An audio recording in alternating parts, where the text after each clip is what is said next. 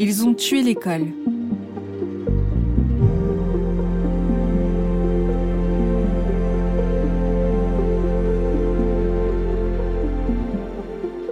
Chapitre 2 Le commandement 15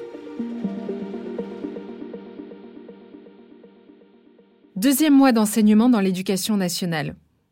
Chaque jour, c'est la surprise et l'improvisation quand j'arrive dans un établissement que j'ai souvent du mal à trouver puisque l'adresse des écoles est généralement incomplète sur le site de l'éducation nationale.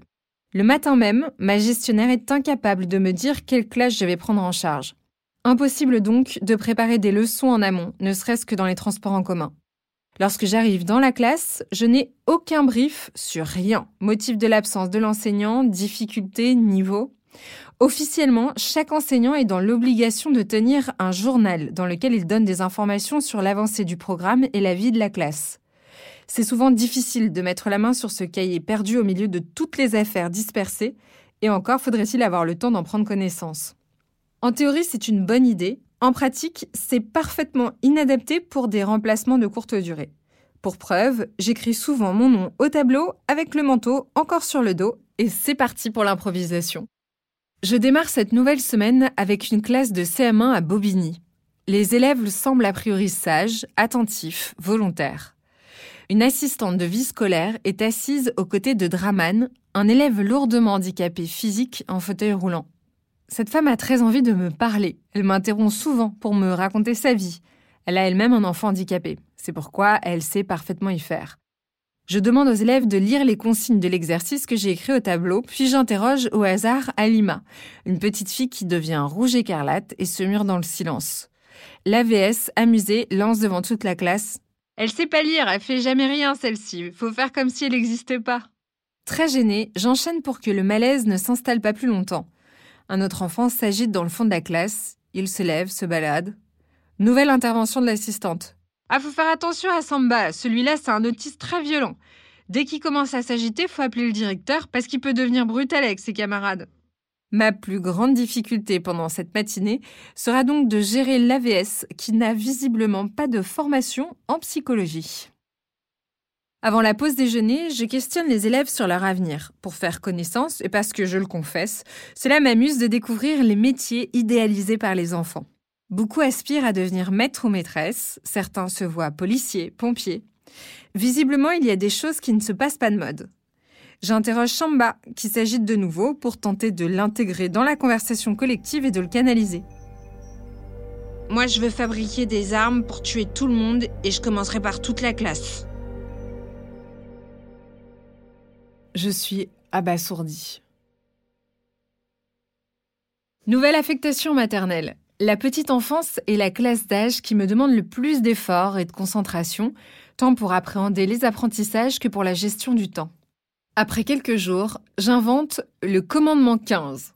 Tu prévoiras 15 minutes pour tout ce que tu entreprendras avec des petits. Les pauses pipi, 15 minutes, le temps que tout le monde se lave les mains.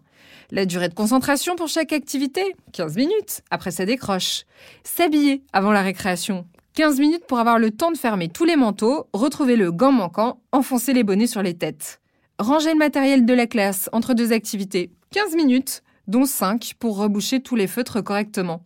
Une fois qu'on a adopté le commandement 15, tout va mieux.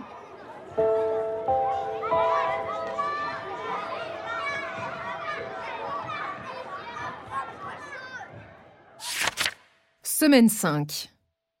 Il fait froid.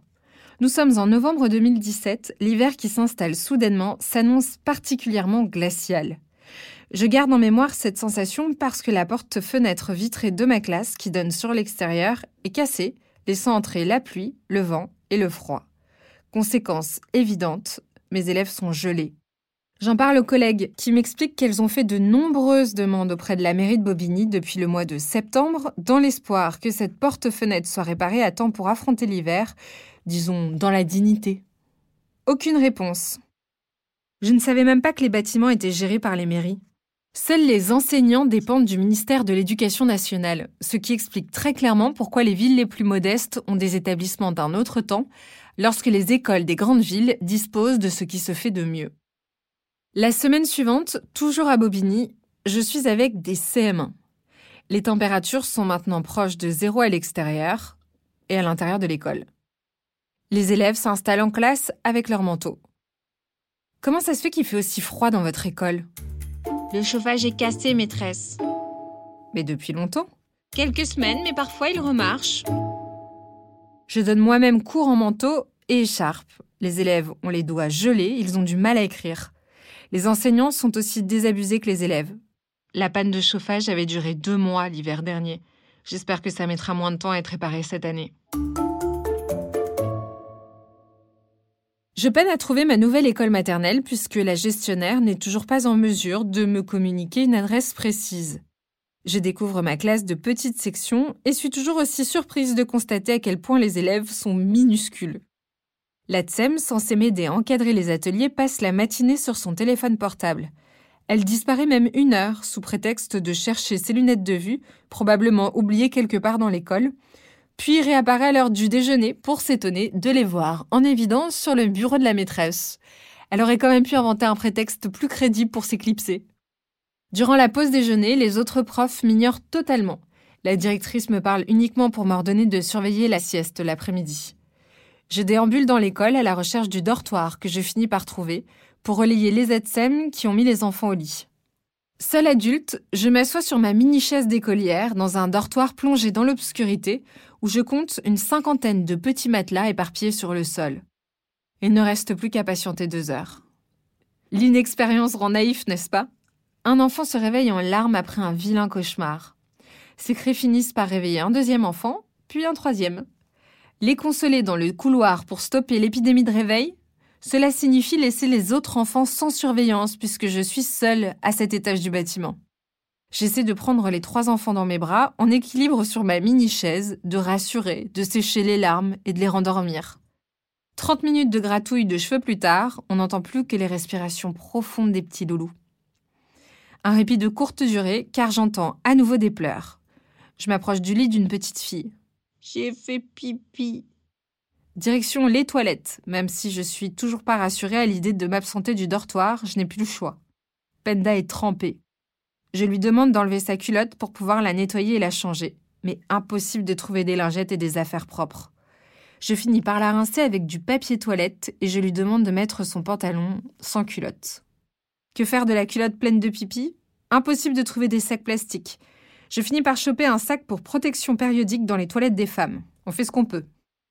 15h15, fin de la sieste. Les ATSEM reviennent pour m'aider à réveiller les enfants et les rhabiller. Je me permets de dire poliment qu'il aurait été peut-être utile de m'indiquer où se trouvent les affaires de rechange. Amusée, elles me répondent Ah oui, t'as dû galérer. Je quitte cette école comme je suis arrivée, dans l'indifférence générale. Lorsque j'ai une affectation en élémentaire, je demande systématiquement aux élèves de confectionner une étiquette avec leur prénom écrit en énorme à déposer sur leur bureau pour faciliter les échanges. Deux petits rigolos de CM2 se rebaptisent Booba et MHD. Je les appelle ainsi toute la journée. Elle, la maîtresse, connaît les rappeurs. Sur ce coup-là, ça m'a bien aidé. Nouvelle affectation en élémentaire le jeudi. Je m'installe dans une classe pour préparer mes leçons avant l'arrivée des élèves. Cinq minutes avant le retentissement de la cloche, le directeur monte dans la classe pour m'annoncer que je ne suis pas dans la bonne école. Une autre remplaçante vient d'arriver pour les élèves que je m'apprête à prendre en charge. Moi, je suis affectée dans l'école à côté, au fond du même parking. Dans la bonne école, catégorisée REP+, on me confie une classe de CM2 bien agitée. Je dois les emmener en transport en commun à la piscine. Je pars avec un carnet de tickets de métro qui n'en compte pas assez pour tout le monde et je m'en rends compte au moment du compostage. Tant pis. J'observe les enfants s'éclater dans l'eau, perchés en haut du toboggan dont on m'a confié la surveillance. Après la piscine, on reprend le tram pour rentrer à l'école à temps pour le déjeuner, sauf qu'il est bientôt midi et c'est l'heure de pointe. Ces préados sont surexcités après la baignade et j'ai du mal à les canaliser dans un wagon bondé. J'aperçois Pungar, élève autiste qui a réussi à trouver une place assise et semble discuter avec un passager. Vache qui sont les seuls mots que j'arrive à distinguer dans la bouche de l'homme avec qui il discute. Pas de raison apparente de s'inquiéter, sauf que ce passager s'agite, parle de plus en plus fort, en s'adressant au groupe qui fait du bruit. Puis il se lève en hurlant sur les enfants. Vous allez fermer vos gueules au lieu de brailler comme des putains de vaches qui Je m'interpose tout de suite physiquement entre les enfants et l'homme. Ses propos sont incohérents, violents, et surtout je sens très nettement son haleine alcoolisée. Ce sont des enfants, monsieur, si vous avez quelque chose à dire, c'est à moi qu'il faut vous adresser et vous baisser d'un ton. Ferme ta gueule, je vais vous niquer. J'ai peur que l'incident n'en reste pas là. Tous les passagers observent la scène sans dire un mot. Les enfants sont scotchés, ils ne font plus aucun bruit. Heureusement, nous arrivons à notre arrêt et je fais descendre mes élèves tremblantes. Un homme m'interpelle à la sortie du tram. Dame, je voulais vous dire, moi j'étais prêt à intervenir si vous avez tapé. Me voilà rassurée. Merci de te manifester une fois que la scène est terminée, mec. Je retrouve une autre enseignante bloquée en tête de tram avec sa classe. Traumatisée, je lui raconte ce qui vient de se passer, je cherche son soutien. Ouais, ils ont que ce qu'ils méritent. Hein. Si seulement un jour l'un d'entre eux pouvait s'en prendre une, peut-être que ça les calmerait et qu'ils arrêteraient de faire chier tout le monde aussi. Mes mains se mettent à trembler de plus belle. Mon énervement se porte désormais sur cette collègue. En rentrant, je signale l'incident à la directrice de l'école qui me demande d'écrire un rapport. Vu sa réaction, aucune. Je pense qu'il a atterri directement à la poubelle. Les enfants très dissipés toute la matinée sont des petits anges l'après-midi. Ils m'obéissent au doigt et à l'œil parce que je leur ai montré ma considération, ce qui ne semble pas arriver souvent. Vendredi, classe de CM2, toujours à Bobigny. Je pensais vraiment que j'avais vécu le plus dur pour cette semaine. Erreur. Le directeur, accueillant et sympathique, préfère prévenir. La classe est très difficile. D'ailleurs, l'enseignant que je remplace est en burn-out. Je fais connaissance avec les élèves, certains sont plus grands que moi en taille, pourtant je mesure quand même 1m75.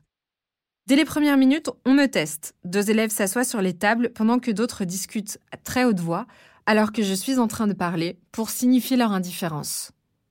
Je vous préviens, je suis pas ici pour faire de la discipline et je refuse de crier. Je suis ici pour travailler, si possible en s'amusant. Si c'est pas possible, ce sera juste du travail et des sanctions pour ceux qui font pas d'efforts. À vous de voir si vous avez envie de passer une bonne journée. Je découvre, sur le bureau du maître, de nombreuses punitions avec les fameuses lignes à recopier. En classe, je dois. En je ne dois pas. Il y a aussi des questionnaires à remplir pour tenter de rétablir le dialogue. Qu'est-ce que tu as fait qui n'est pas autorisé? Pourquoi est-ce que tu l'as fait quand même? Est-ce que tu regrettes? Comment trouves-tu ton comportement? Que faire pour ne pas recommencer? Y a-t-il des choses qui t'énervent et dont tu veux parler? À la lecture des questionnaires, je comprends la détresse de cet enseignant qui essaye tant bien que mal de rétablir l'ordre dans sa classe. Je commence à recopier les consignes d'un exercice de conjugaison au tableau lorsque je reçois des bouts de gomme dans le dos. Euh, on s'est pas bien compris. Si je vois encore un bout de gomme volé, vous passez la journée chez le directeur. Éclat de rire des plus indisciplinés. Nouvelle tentative pour finir de recopier mon exercice au tableau. Cette fois, c'est une cartouche d'encre vide qui tombe à mes pieds. Les quatre au fond, vous me donnez vos carnets de correspondance. J'en ai pas. Alors tu vas chez le directeur. Non, je vais me calmer. C'est toi qui décides? Non mais c'est bon, c'était pour rigoler, j'arrête. Toute la journée sera interrompue de la sorte. En fin d'après-midi, à bout de nerfs et consciente que les menaces doivent être mises à exécution pour rester crédibles, je finis par envoyer un élève chez le directeur. Damien refuse de m'obéir. Je demande à un autre élève de la classe de ranger ses affaires et de l'accompagner chez le chef d'établissement. L'élève se met à crier. Il refuse même de se lever de sa chaise. Je m'assois sur le banc devant le tableau, j'arrête de parler et je suspends toutes les activités en cours. La classe réagit. T'es relou, Damien, lève-toi, tu fais chier. Écoute la maîtresse, bouge. L'élève finit par céder à la pression de ses camarades, et je me crois tiré d'affaire. Une demi-heure plus tard, j'entends du bruit dans le couloir, j'ouvre la porte pour voir ce qui se passe et découvre Damien, censé être chez le directeur, qui zone et s'amuse à balancer sur le sol toutes les affaires qu'il trouve pour se faire remarquer. Il me fixe, sourire aux lèvres, très satisfait d'avoir bafoué mon autorité et déjoué ma vigilance. Je demande à un autre élève d'aller chercher le directeur. Damien finit la journée dans son bureau, et malheureusement, ça n'a pas l'air de le contrarier. Je suis épuisée par cette journée interminable. J'ai l'impression d'avoir fait la police et de ne pas avoir eu la possibilité d'enseigner quoi que ce soit à ses élèves, alors que certains d'entre eux manifestent une réelle volonté d'apprendre et un profond agacement vis-à-vis -vis des perturbateurs. Le rapport 2016 du Conseil national d'évaluation du système scolaire, intitulé Comment l'école amplifie-t-elle les inégalités sociales et migratoires, montre que sur les deux dimensions centrales dans la réussite scolaire, le temps d'apprentissage et l'expérience professionnelle des enseignants, les élèves issus de l'éducation prioritaire ne bénéficient pas d'une égalité de traitement. Le temps des apprentissages scolaires y est notablement raccourci, problèmes de discipline, exclusion, absence des élèves, absentéisme des enseignants, et le recours à des enseignants contractuels et débutants s'est accru sur la dernière décennie. Avant de partir, j'ai envie de parler au directeur. Je n'ai pas une grande expérience, mais c'est la pire classe que j'ai jamais eu à gérer. Vous devriez réagir et prendre des dispositions rapidement. Réponse du directeur totalement démuni. Mais qu'est-ce que je peux faire? Finalement, les équipes pédagogiques sont comme les établissements, totalement abandonnés par les pouvoirs publics.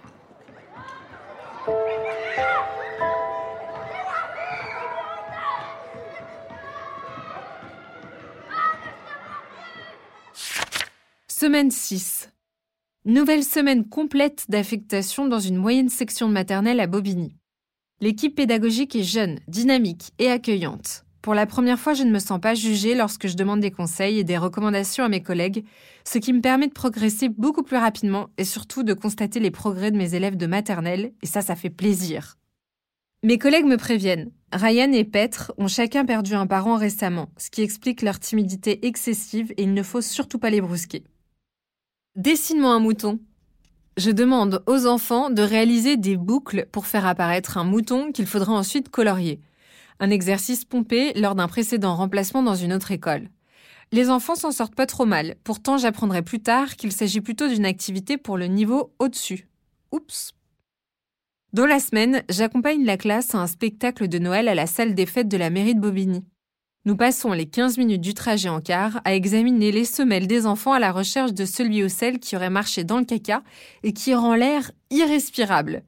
À l'arrivée, je constate que l'heureux élu, c'est moi. Ça me fait du bien d'encadrer ces enfants en dehors d'une salle de classe. Beaucoup d'enfants parlent une autre langue à la maison. Parfois, l'école est le seul moyen où ces polyglottes interagissent en français. Ces élèves sont particulièrement attentifs au langage de l'enseignant alors je prends toujours le temps de reformuler les phrases correctement et de les faire répéter. Nadir est particulièrement en demande, mais comme il n'arrive pas à se souvenir de l'intégralité de mes phrases, il répète juste mes derniers mots. Imaginez une journée entière avec un enfant qui fait écho à tout ce que vous prononcez. Les enfants vont ranger, c'est l'heure de la récréation. De la récréation. Qui n'a pas fermé son manteau? Son manteau? Est-ce que vous avez des questions? Avez des questions? Pablo, arrête d'embêter ta voisine. Embêter ta voisine. Rire nerveux en fin de journée. Je termine la semaine avec le goûter de départ d'Abder Ezak, un élève qui quitte l'école parce que sa famille déménage. Pour la première fois, je me sens intégrée et j'ai l'impression d'avoir noué une relation avec les élèves. Malgré un gros rhume, je suis plus motivée que jamais. Tel un agent secret qui attend les détails de sa mission, J'appelle comme chaque matin ma gestionnaire à 8h30 pour connaître mon affectation. Ce matin, personne au bout du fil malgré mes nombreux messages vocaux et mes mails de relance, alors je pars pour mon école de rattachement à Pantin. La directrice est très heureuse de me voir. Deux classes s'apprêtent à partir en sortie pour la journée et il manque des accompagnants. En route pour une journée pédestre jeu de société dans un château en Île-de-France. Il n'y a pas deux jours qui se ressemblent dans ce boulot et ça me plaît. Le but de la sortie, c'est tout simplement de prendre l'air avec les enfants et de faire des jeux de société. Sauf qu'il pleut des cordes et qu'il fait froid, pas de bol. Vers 11h30, je reçois un appel de la DSDEN. C'est la chef du service des remplacements qui a pris connaissance de mes mails et m'appelle pour que je parte sur le champ à l'autre bout du département pour un remplacement. Je lui explique que ça n'est pas possible puisque je suis à une heure de route, j'accompagne deux classes de mon école de rattachement en sortie.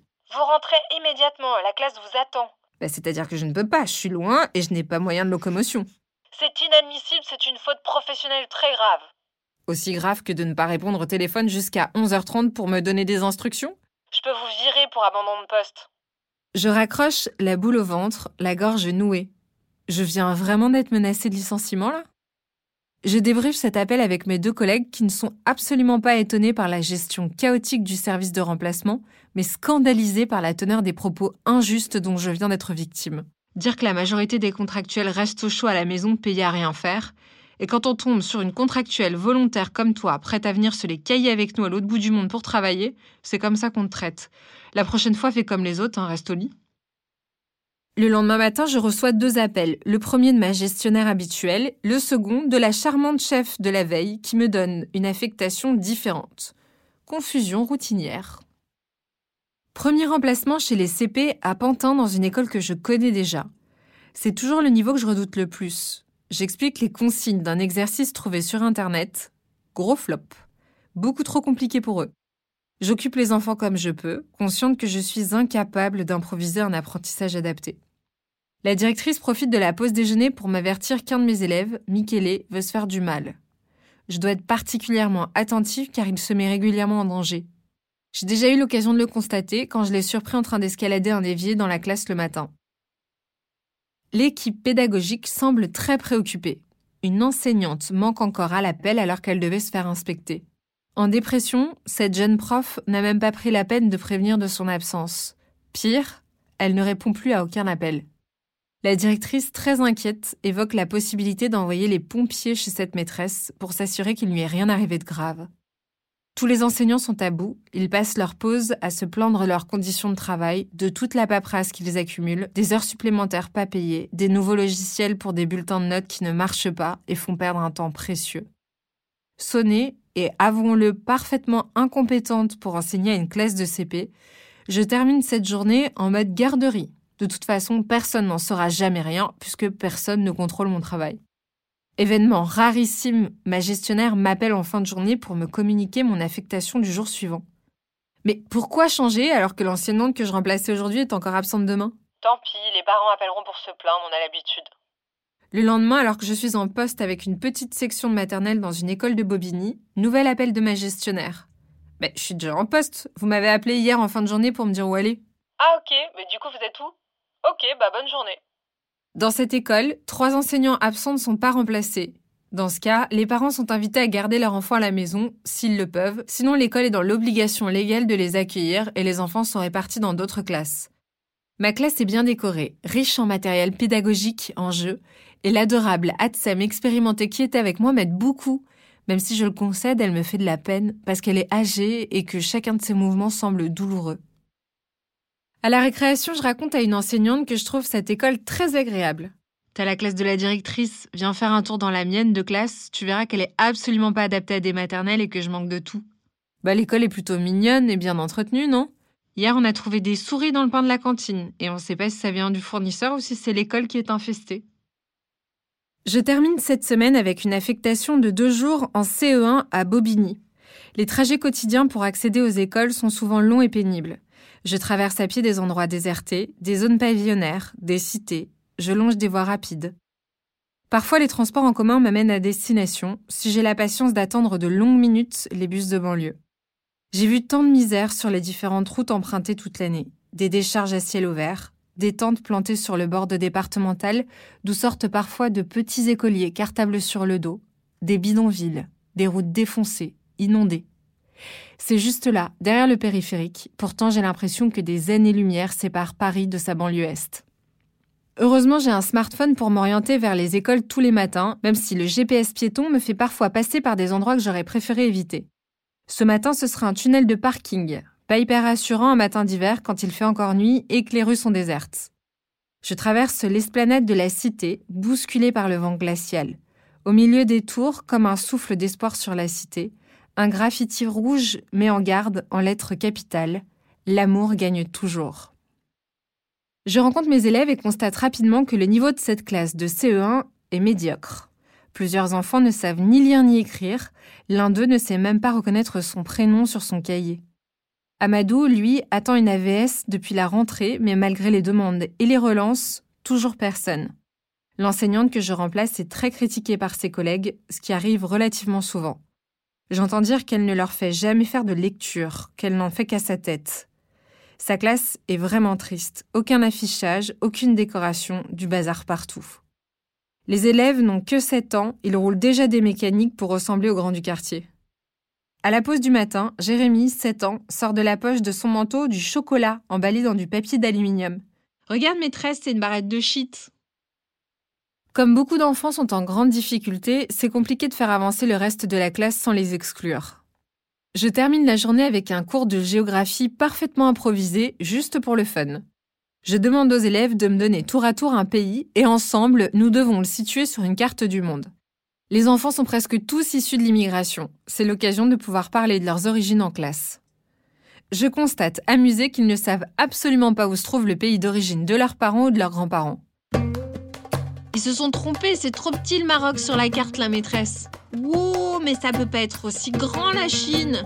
Mais il y a un problème, on voit même pas le Sénégal sur la carte. Pourquoi ils ont mis l'Algérie en Afrique? Cette initiation à la géographie est une réussite. Tous les élèves participent, s'intéressent, s'amusent. Grande satisfaction. Le lendemain, ces élèves de CM1 sont très excités. Ils ont cours de kinball. J'aimerais pouvoir vous expliquer en quoi consiste cette discipline, mais vous comprendrez vite pourquoi j'en suis toujours incapable. J'accompagne seul les 23 élèves au gymnase qui se trouve à 5 minutes à pied de l'école. Un gardien m'indique la salle où le cours aura lieu. Après 15 minutes d'attente, toujours pas d'intervenant. Il est en retard, précise le personnel du gymnase. Les enfants s'impatientent, je les occupe comme je peux avec un échauffement, de l'athlétisme. 45 minutes plus tard, toujours personne.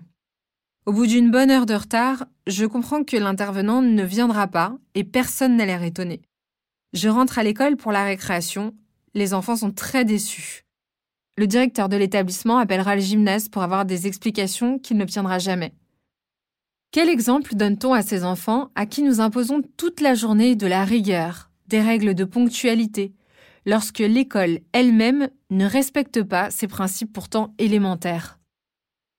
Ça me fait vraiment mal au cœur de constater que ces enfants ne savent toujours pas lire, alors j'essaye tant bien que mal de leur donner envie de progresser en consacrant la fin de journée à la lecture. Cette séance déclenche chez Amadou, hyperactif qui ne supporte pas l'échec et la frustration, une crise violente. Il se met à taper ses camarades. Je suis obligée de m'interposer physiquement, je prends moi aussi des coups. Le contraste entre certains élèves qui se la jouent racaille quand d'autres se font encore pipi dessus, ce qui arrive en fin de journée, est saisissant et surtout très perturbant.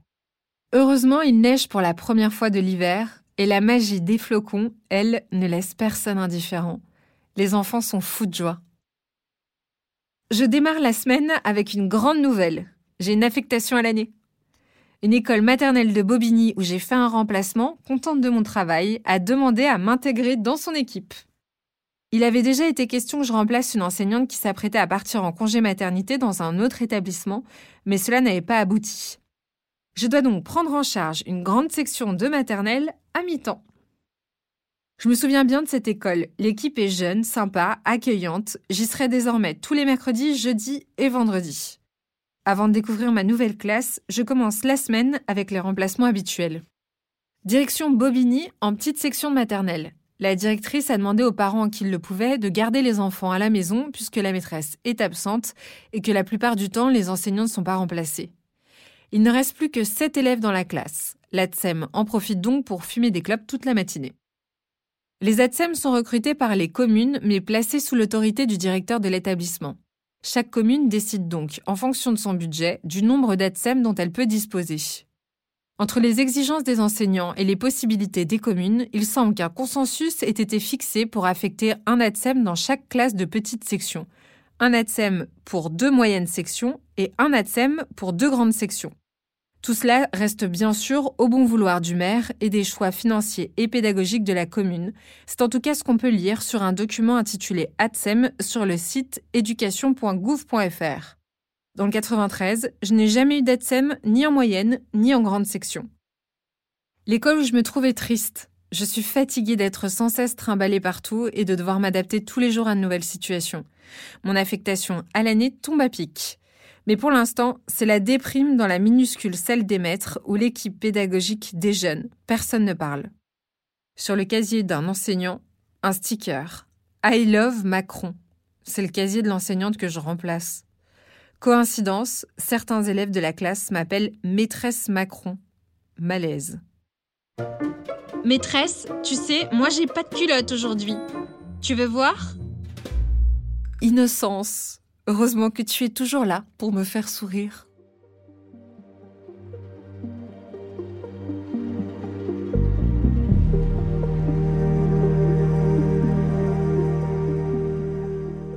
La suite de mon témoignage d'enseignante contractuelle dans le prochain épisode.